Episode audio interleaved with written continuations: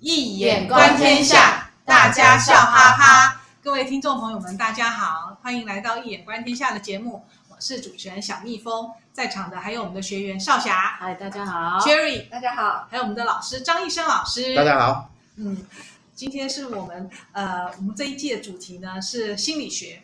然后呢，我们呃一眼观天下的节目呢，就是提供大家跨领域的想象与思维，让大家在忙碌的生活当中呢，思考可以稍微出格一点点。简单的来说呢，就是跳出平常的思考范畴，或许有助于您在日常的工作中、生活中多些想法，帮助您解决问题哦。那今天呢，Cherry 不晓得要带来什么样的题目，不过听说是个八卦，民国初年的八卦，我们来听听看，是他要讲什么？哇，好精彩，好期待！不是八卦了，觉得他不要那个太太失望了。我们就要谈一谈那个。呃，民国初年的诗人徐志摩，那因为他有他的爱情生活嘛，对对对，这，这八卦，他谈他一生中的四个女人，嗯、对。对对。那我就简单，一般人大部分都比较知道三个女人，个不知道有四个女人。哦，竟然还有第四个，对啊，哦对耶，对，因为我们都知道徐志摩的原配嘛，就张幼仪，张幼仪。那其实其实这四个女人家世背景都是一等一的，哦、都是名门就对了哈。然后张幼仪呢，她就是她在十六岁的时候，就是以长辈哦媒妁之言，嗯、然后就是嫁给十九岁的徐志摩。那当然你可想而知嘛，就是没有感情的基础。嗯、然后听说徐志摩第一次看他的照片的时候，还嫌说真是个土包子。所以你就可以想象他们结婚之后有多难过。他长得很爱国啊，说吧。然后他应该也是名门呢。对，名门，因为他的他的父亲是名医，然后哥哥张君迈是中华民国宪法之父，哇，然后四哥张家豪是中国现代银行之父，哇，他听说是他四哥来去撮合做媒的，啊，真的。然后当然徐志摩家世也不错啦，也是那个什么呃浙江什么陕西郡的续首首富啦，哇，那也是有钱，有有发电厂他们家，真的，哇，在那个时代有发。电厂。后来怎么变那么穷？哎呀，那么后续再说，其中一个女人吧，挥挥霍无度这样子。那其实张幼仪跟她嫁给他之后，生了第一胎，呃，三年后生的第一胎，然后徐志摩马上就到美国去留学了。嗯。然后过了一两年，又转到英国去，听说是要当当罗素的门徒啦。不过他到英国的时候，罗素刚好已经离开了，所以没有。但他就继续和写了《康桥》，聚少离多哎。对啊。但是呢，他在一九二零年的时候去英国嘛，那就那个时候林长明，叫做林徽因的爸爸林长民，他曾经当呃司法总长，然后他一九二零年的时候刚好对被派到欧洲去考察，那他就想说带着长那个女儿林徽因可以去增广见闻，所以他就带着她去英国，然后这个时候就刚好跟徐志摩在英国都认识了，因为徐志摩本来就跟林长民。是无话不谈的朋友，很奇怪啊，这两个差那么多，怎么会无话不谈？他不是徐志摩，其实大了林徽因大概有十几岁哦，嗯，十几岁。然后所以林徽刚开始看到他，差一点叫他叔叔，是个大叔，真的真的。可是后来林徽那个时候徐志摩看到林徽因，马上就被电到了，因为她实在是长得漂亮，然后又有气质，然后又很会写诗啊，诗人对诗人很有才华。所以他已经徐志摩马上忘记了他的原配，然后就一心要追求林徽因，所以呢，他就就就就提出离婚了。听说，嗯、听说他就是第一起中华民国有史以来第一起离婚案。这等一下再问老师好了。哦、听说是受罗素的影响吗？等一下请老师补充。对啊，那我们简单的讲一下。那当然，林徽因她也知道她是有徐志摩是有有结婚的嘛，所以她就觉得。她虽然也是很喜欢啊，大家都是一来一往的诗，以诗来那个哦交往，但他也觉得太大的压力了。那虽然徐志摩跟他说，话这什么时代啦，你是干嘛这样子？可是林徽因就说，他其实这是不是一个枷锁，而是他面对生命的态度，他觉得不应该去破坏人家的婚姻。所以林徽因他就讲说，嗯，不是。不是我没有，我不是没有来，只是无缘留下。对对对，他的话都这样。他说我懂得，但是我怎能应和你的告白？哦、对，徐志摩的告白是这样，好诗意哦。对，然后后来当然徐志摩一直追他，他就后来那个林徽因就接受梁启超的儿子梁思成的追求嘛，名人之后，真的。然后当然徐志摩就失恋了。那刚好在一九二四年的时候，印度诗人泰戈尔访华，嗯，访华。然后呃，徐志摩跟林徽因都当他的翻译，当翻译。然后徐志摩不死心，他是拜托泰戈尔去说服林徽因跟他交往。真的，当然林徽因外国人这也拖得太远了。对，他是个老诗人。然后呢，当然林徽因还是完断完断然的拒绝了。然后这个时候失恋了。可是这个时候还有一个第四位，大家知道吗？哈，第四位女生就叫林淑华，两点零凌晨的林哈，叔叔伯伯的叔，华中华的华，林淑华。她呢，她也是一个大人物。她的父亲呢是顺天府尹，也就是首都市长了，首都市长。然后呢，林林淑华，她是她跟谁学画？跟慈禧的御用画师学画，跟辜鸿铭学文化，跟康有为学书法。哇塞！然后泰戈尔来的时候，天津大学就是找林淑华的家来接待泰戈尔，他的书房，就是很像沙龙嘛。对对，所以呢，这个时候泰戈尔知道呃徐志摩失恋了，然后他就撮合。林淑华跟徐志摩，因为他觉得林淑华绝对比林徽因要好上好几倍，这是老实人的看法啦。然后这个时候，真的徐志摩才才注意到有林淑华这号人物。然后听说，呃，徐志摩他有个八宝箱，里头都是放他的诗啊、文集啦、啊、什么最重要的东西、日记，就托林淑华保管，嗯，这样子。就后来，那后来，后来，后来林淑华，就是后来他们各自都结婚了啦，因为林淑华知道说。呃，后来徐志摩在追陆小曼，陆小曼嘛，然后同时徐志摩同时跟陆小曼跟林淑华通信，他得脚踏两条船。对啊，而且已婚身份，然后在外面还脚踏两条船。哎，那时候离婚了没啊？他后来就是离婚了，跟他为了追林徽因，后来他们就是结束七年的婚姻。哦那个时候，哦，那时候张幼仪还怀了第二胎，好狠。然后对，徐志摩还叫他去打胎，可是。好狠哦！好过分哦！张幼仪就说打胎有生命危险，可是徐志摩居然跟他说坐火车也有生命危险，难道大家就不去坐火车吗？哎，这他太他这比喻太太烂了。这不是第一个离婚的男人，是第一个渣男啊！张幼仪他当然就成全他们，他就断然很好我同意离婚，他就怀着肚子带着大儿子就到德国去读书了，就自己独立这样子。不过听说了，后来就是。张幼仪活了八十八岁嘛，有人访问他，他说他要感谢徐志摩跟他离婚，因为他说离婚前呢，他什么事情都怕，可是离婚之后到德国，他一无所惧。我们也知道他后来成为银行副总裁，对对对，很有名的女人。对的，后来他五十三岁遇到一个另一半了，这样子，所以他的下场算不错了，活到八十八岁。结局算。对啊，但是呢，那我们回到那个陆小曼。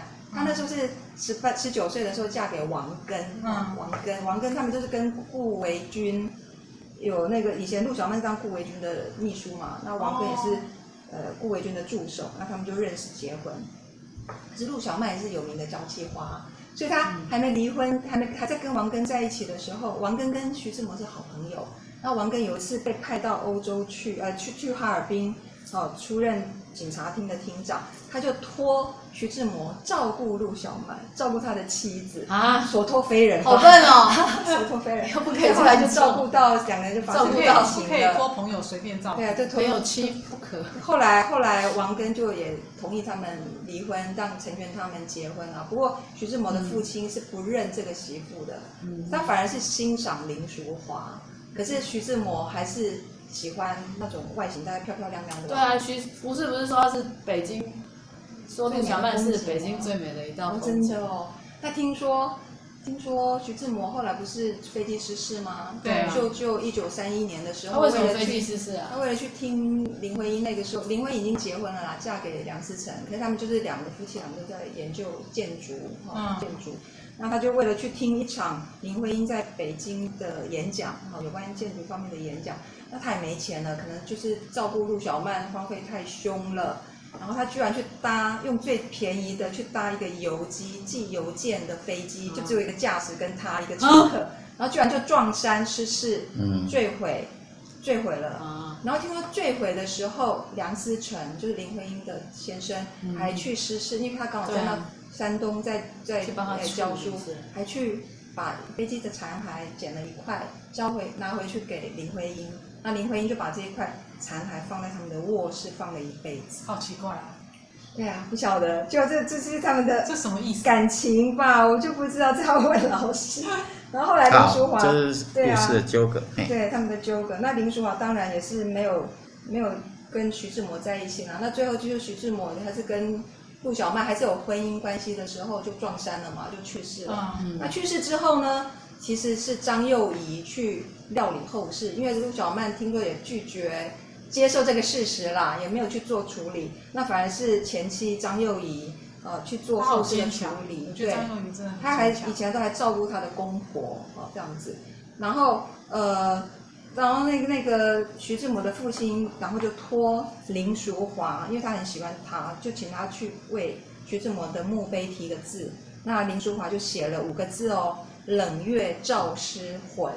当然这个跟林黛玉就是《红楼梦》里面，林黛玉曾经写过“冷月葬花魂”哦，那有有可能从这边得到了灵感。嗯，对啊，那好吧，这四个女人简单介绍到这里。嗯，那接下来请教老师，老师，我记得好像曾经在演讲提过荣格心理学，荣格有提过，嗯、呃，女性四大原型，女性四大原型，然后就有夏娃哈，Eve 夏娃，嗯，Helen 啊，就是那个倾国倾城的 Helen 海伦，嗯、还有。玛玛利亚，然后最后就是 Sophia 索菲亚、嗯、这四个原型。嗯、那想要请问老师说，徐志摩的这一生中的四个女人，可不可以用这套理论来代入跟探究呢？对，老师这个标准标准版，叮咚这样子。所以，不过困难的是去辨别这个有关这个荣格四大女性原型啊，就是 Eve、Helen 跟 Maria 跟 Sophia、嗯、这四个不同的女性。那第一个就是 Eve，所谓 Eve 就是属于这种啊、呃，像夏娃一样的，夏娃是整个人类的这个始祖嘛，所以它是一个母性的象征，母性女人的象征。所以 Eve 基本上代表的是在荣格心理学，代表的是爱的源头跟爱的结束。哦，还有爱的结结束。对，结束。人的死亡不是重新再生，生死都跟生死相随的你，跟生死的这样的命运相结合的女性跟异，也就是我们神话里边，或者说我们在看这个电影或是小说里边那一种，会带来这个跟男主角之间的有些时候像恋母情结一般的纠葛的爱情，生死纠葛的这样的女性，也就是。呃，负面性的，有的时候会转化成负面性的，甚至来嗜杀力量的这种女性。那比方说，我们看电影，有些是，你你看，比方说《亚瑟传奇》里边，《亚瑟传奇》里边那个摩根啊，那个魔女，带来了整个亚瑟王朝的崩垮啊，跟亚瑟王之间的纠葛、情爱的这种生死纠葛关系的，或者是你看毛姆的《人性枷锁》里边。那个女主角 Maggie，当男主角终身不忘，虽然对她是非常非常，因为男主角有点跛脚，有点残疾啊，所以他的自卑感啊，那是他最爱的女神。这样，但那个女主角叫马吉 Maggie，哈，可是她是那个冰店的小姐啊，可是她终其一生，就是她任何时候她都忘不了她，也拒绝不了她，好像非常纠葛的这种。这种人性枷锁型的女人，她说人性枷锁，human bondage 类型嘛，就是枷锁把你给嘎住了这种枷锁型的女人，跳不开的这种女人，这种都是夏娃型的女人。哦，对对对对。那她是谁啊？在这里面，这四个女人是谁？怎么都是负面性啊？也有正面性啊。爱的源头，难道爱的源头难道是开启的爱的源头跟爱的结束，在故事里不就是林徽因吗？为他赴死，为他慨然赴死，就是也为他这个勇敢的想要去追求他爱，他终其不出想要追求林徽因，追求他的离婚嘛？对，为了他离婚，可是不止这是开头，可是到最后也是为了去听他的演讲，然后又花不起很多的钱做好的飞机，是搭那种游游机，游机那种二手的机，然后就是再去撞山烧死，对，那为爱赴汤蹈火啊！不简单的女人，这当然就是林徽因。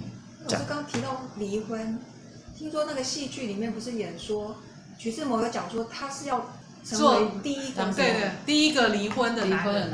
他好像是打破礼教啦，我觉得他是不是想要打？他干嘛这么喜欢当第一个啊？第二个他是不是就不理啦？他想我我，诶，他干嘛突然那个心思我这个问题，那是因为啊，这里好吧，先跳开来，先解决第一个问题，已经讲了。那跳开啊，我问这个问题可以？那就是，呃，徐志摩原先是想要拜在罗素门下，嗯，那可惜他跑到美国去嘛。诶，对，罗素到美国，然后徐志摩是到英国要找罗素。就罗素一到已经离开，对，所以他错过，让他错过，所以他就，可是问题是罗素所提出的最有名的爱情婚姻观，嗯，他有提出幸福论啊，种种，什么才是啊婚姻的这种幸福种种？他提出没有真爱，要真爱的婚姻才是幸福的，那要有真爱。才是真正的爱，没有真爱的婚姻。里面的那个论点哦，哎，对，应该要去把自己的个性展开，要真的去找到自己的真爱。然后，可是他又有一点点自由度又很高，他认为爱是一种能动性很强的，是呃，有时候在一段时间之后，你或许还要去找另外一种爱。那如果是这个时候，你的配偶就要。容忍啊，什么诸如此类的，对，要容忍或什么，他基本上，罗素是自由爱情、自由婚姻观的代表。那福音在这种思想下的这个徐志摩，他会认为父母之命、媒妁之言，他父母亲帮他定了这个婚姻，跟这个张幼仪张幼仪之间的这种婚姻，他觉得真是丢人啊，他觉得这是。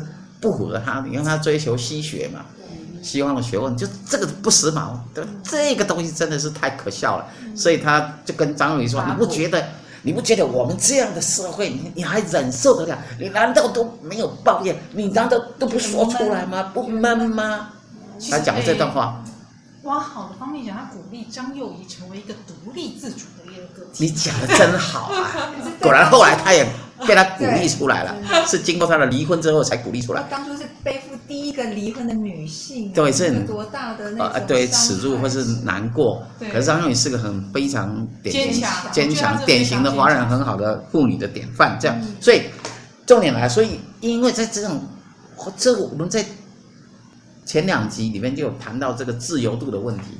罗素的这种恋爱论呢，它的自由度太高了。知道吗？知道。X 的飞行啊，飞翔，我们讲那个神话，你可以想，飞翔要有追求理想、追求梦想，要有一个高度，这个高度要有一个范畴。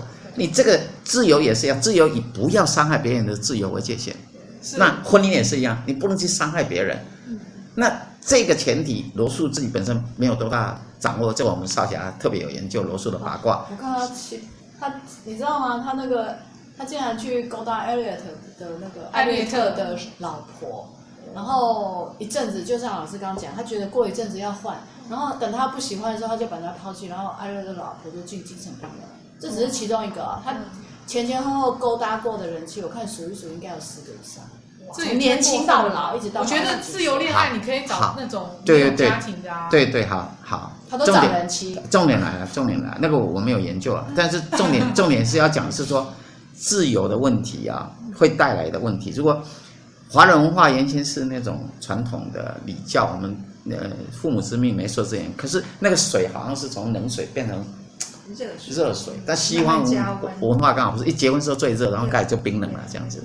这刚好相反，还是完全相反的一个。然后也因为这样接受西方，像徐志摩这样第一个开始开启了离婚的风潮以后，我们华人大概啊离婚的。那个比例太高太高了哈，所以这个中西文化其实我们华人重视一夜夫妻百百世恩，是完全是不同，恩情重于爱情。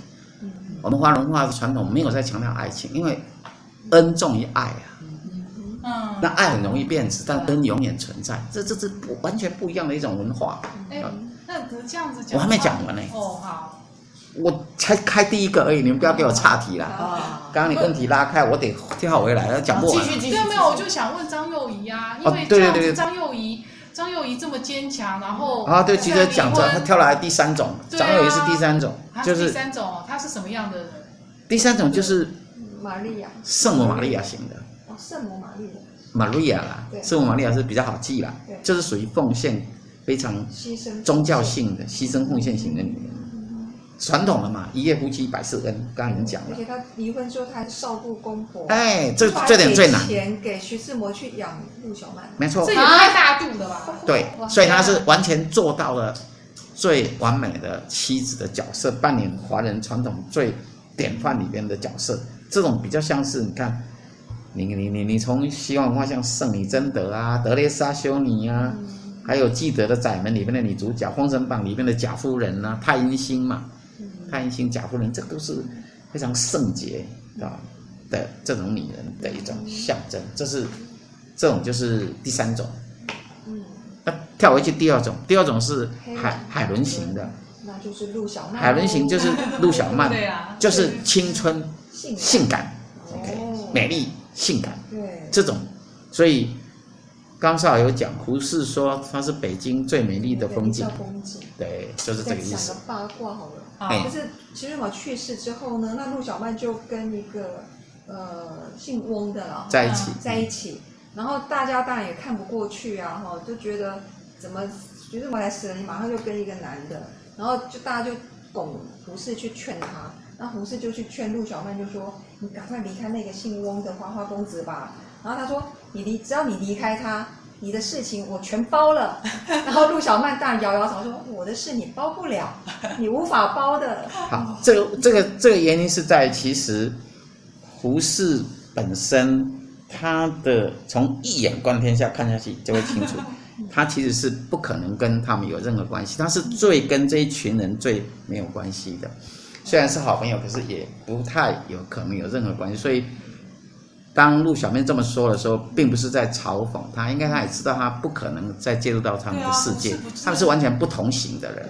对啊，胡适都就是一直跟着他老婆没有。胡适是提倡这个白话文运动，这样白话文运动的感觉也是一个新型人。是，对，我想陆小曼她，因为她说她不重名分了，她只是需要需要有钱。好，所以重点来了，呃，陆小曼是因为她她习惯了这种红尘里边的这种。那种红男绿女啊，这种很享受啊，这种这种东西，所以他才会堕落成这样。可是，照某些资料的显示，好像有人认为，其实他在徐志摩死后，他痛改前非，然后也做帮助徐志摩做了那些整集他的著作之外，他还自己也创作，然后也是绘画，然后一身白衫，然后终身如数。啊，这这个可以说是死后痛改前非的一个可能性，我不敢说绝对，可是有这方面的资料这样子。那，呃，所以呢，也就是说，从这一点看，反而倒过来说好了，徐志摩变成是陆小曼的 anima，animus，男性潜能，激发了他后来走向完成自我生命的道路。这跟那不是也是张幼仪？张幼仪也是一样，他启发了张幼仪，让张幼仪真的脱离了。原先的狭隘的主体生命，而走向了真正求学，然后完成自我理想，最后从以成为很成功的银行家，呃，主体生命完整的建构的一个启发性的男人。所以其实我功德无量。所以从渣男变成有贡献。对，说说渣男也太严重了一点点。嗯，徐志摩本身他的诗歌才华，应该是无人能比的，哪怕。一个人的研究，哪怕西方的浪漫诗人，也不见得写的比他更动人的诗啊！啊，如果我们不要太过于洋化、太太西化或完全的崇拜西方文化，好好用客观的角度去看的话，徐志摩的遣词用字 （poetic diction），而且他的那种 poetic talent，他的诗歌的那种才能，那真的是他的他的那个意象的营造，那这是很少人能够。达到他的境界，你看他留下来那么多，对不对？再别康桥，大家都朗朗上口，悄悄的我走了，就如我悄悄的来，我挥一挥衣袖，不带走一片云彩。他那种潇洒，对不对？我将访寻我灵魂中的伴侣，得知我幸，不得我命，如此而已。其实徐志摩确实是一个非常多情的诗人，只可惜他所遇非人呐。好可惜哎，我们还漏掉，我还没讲完，我还没讲完。对，就是漏掉这个，他就因为命运的安排，使他没有办法跟林淑华在一起。其实林淑华才是真的可以跟他匹配。其实上，资料有显示，他在他也追过，他同时追林淑华跟追陆小曼，只可惜临门一脚，最重要的时刻，王庚跟这个也就是陆小曼的先生跟着那个啊、呃、那个徐志摩的父亲来看徐志摩的时候，徐志摩为了讨好他父亲，他知道父亲喜欢林淑华，他就想他，因为他同时写信给林淑华跟陆小曼，他就抽一封信出来给他父亲看。好死不死，那封信竟然是陆小曼的情，给陆小曼的情书。哎，陆小曼写给他的情书，这一看下去不得了。为什么？王刚在旁边凑着偷看，一看不得了，这件事天哪！一曝光，只好我有点像是，有点像《木马屠城记》啊，知道意思吗？《木马屠城记》里面不就是，就是那个海伦的海伦的夫君，就是那个国王，他就为了要让。巴利斯王子啊，特洛城的巴利斯王子到西亚来玩。他为了，因为西亚人很重视那个好客的思想，所以就让海伦自己的妻子来带领巴利斯，带了三天就跟他私奔，这有点很雷同，在这个故事很像，知道吗？就，诶，这个。王庚，王呃陆小曼就因为这样，所以因为王庚要徐志摩来照顾陆小曼，所以陆小曼就跟王庚在一起，不，陆小曼就跟徐志摩在一起。所以这样的历史的错过的这样的一个重要的关键处，使得这已经没有再退的一路了。因此，让擦身而过，对，王庚就离婚了。对，王庚就就离婚了。所以在这种情况下。作为这个徐志摩，他已经渐渐从他原先的美感时代，渐渐走向一个道德的时代了。就是他觉得自己应该有责任，因为今天那个陆小曼离婚是因为他的缘故，他要负起责任，所以再怎么样他都要娶她。比罗素好太多啊，至少他有责任的概念了，以及到后来那个陆小曼由于啊他的经济上。由别的男人来资助，就姓翁的这个男人的时候，他也没有要跟他离婚，是因为他觉得以陆小曼来讲，如果再离婚的话，他将非常的不堪。所以诗人是有非常杀头的，而且是相当的具有良知或者是责任感的一个想法，知道？其实他内心也是很艰苦、艰难、艰苦的。我意思是说，所以这个就是。呃，这个缘故，林淑华就没办法。对，林淑华，因此，可是我们要知道，林淑华在，呃，跟这个徐志摩的交往里写了非常多的情书，每两天就写一封情书，半年就通了七半年七八十封，然后，呃，这情书里面其实，呃，徐志摩完全的肯定林淑华的美丽以及她的才华，他。他我们知道徐志摩最，徐志摩最仰慕的那个西方作家叫 Mansfield 曼斯菲尔，而徐志摩把林淑华比喻为中国的曼殊菲尔，那你就知道了。而且他也写他的美貌，我写的是简直是海伦在世啊！他就用非常，因为徐志摩最欣赏的应该是 John Keats 的诗。Truth and Beauty 对于美跟真理的赞颂，嗯，他也翻了那个《Ode to Nightingale》夜莺颂，我以前演讲讲过了嘛。他用散文式的方式译了济慈的诗歌。其实他跟一见面碰到那个林徽因的时候，他所引的送给林徽因的也是《The Collected Works of John Keats》济慈的全集啊，他的他的诗歌集。啊，所以跟他对话里面也用了很多济慈的东西，而济慈是里边最感受上最具有对美的向往，对于境界的追求，那个是最真理的追求，但是我就是最美的。你而且为什么要送他祭词，知道吗？因为 kiss 就会让你想到 kiss。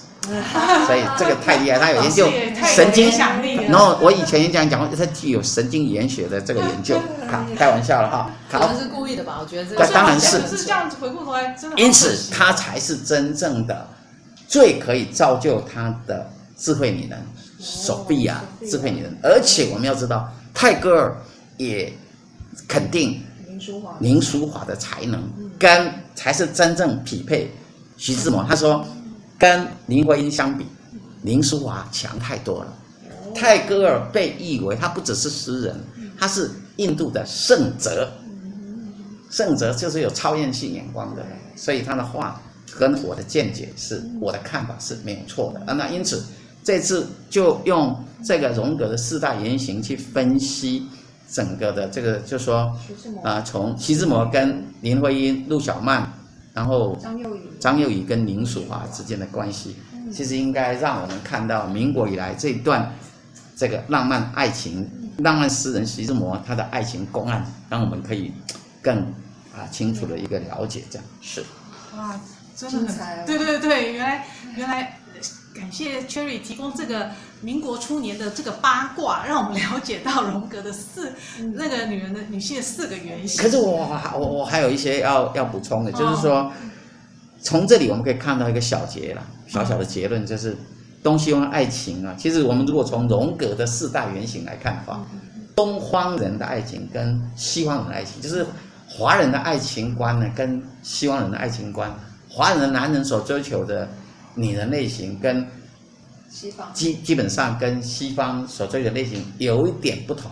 当然，西方人追求也有四种类型，东方人嗯华人也有四种类型，可是比较偏向偏向比较多的是。那么，西方人比较追求比较多，我们所看到比较多的倾向是，呃，第一种跟第二种类型，也就是夏娃型跟性感型的女人。所以我们看到很多作品，你看到说文学反映人生，它是反映出来，你看很多都是在书写那种情欲纠葛，然后这什么生死恋情，这非常这一种的，而且他们，呃，在你看。比如像法国人，法国人结婚跟不结婚一样，很少有责任感。那他们不结婚，但是结婚跟不结也差不多，因为他们是，他们是不喜欢不不用离啊，不用离，这样就就这种复杂的情欲纠葛的东西非常的多。那个是他们本身，也就是当你太强调我们刚刚讲过的自由爱情，当你过了头的时候。你就会造成一种社会建构被破坏的问题，这非常重要。而华人不一样，华人比较倾向于第三跟第三、第四种，也就是玛利亚型跟智慧女人型，也就是奉献型的女人跟智慧女人型的。所以我们华人会说，一个好的女人，一个好的妻子，必须要相夫教子。嗯相夫教子的意思就是说，她必须要完成夫君的志业耶。这是不容易的，协助他，协助他完成他的志业。不止这样，还要教化子孙们，所以这是非常重要的一种文化传承。那这些美好的东西，如果有人只把它当做那个 KK，那是太藐视我们自己的文化了。我们自己文化里是不同，中西文化是大不同的东西。如果不能够理解中西文化的差异，一味的追逐西方的东西，很容易造成像 Icarus 神话里的毛病，提到的自由飞翔，自由飞翔，飞过头也很容易变成徐志摩他的自由恋爱，也就像罗素他所造成的一样的一种情爱的混乱。呃，但是如果能够能够真正用一眼观天下来看到底层生命下原来的生命架构是什么，每个人的天命是什么？那很可能在爱情天命当中不会错失方向，也不会走到了不可收拾、把自我燃烧掉的悲剧，这非常重要。也不会去撞击，像徐志摩这样是撞山的悲剧。对啊，真的哇！谢谢老师的补充，真的好精彩哦。